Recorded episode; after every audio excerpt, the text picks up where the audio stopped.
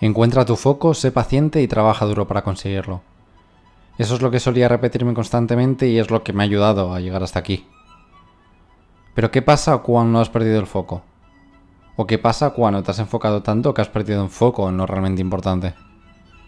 Eso es un focus. Es el momento en el que no sabes realmente qué dirección tomar. ¿Cómo tomas ahí las decisiones correctas para seguir adelante?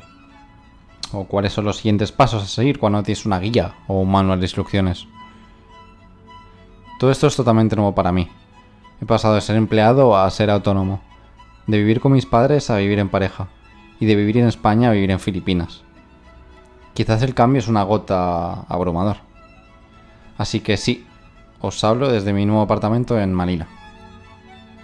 Es lo que tiene el amor. Unfocus va de dejar de pensar demasiado y actuar. De dejar de ser espectador y ser jugador. De pasar de consumir contenido a crearlo de vivir la vida. Y yo creo que todo esto nos ayudará a estar más foco que nunca.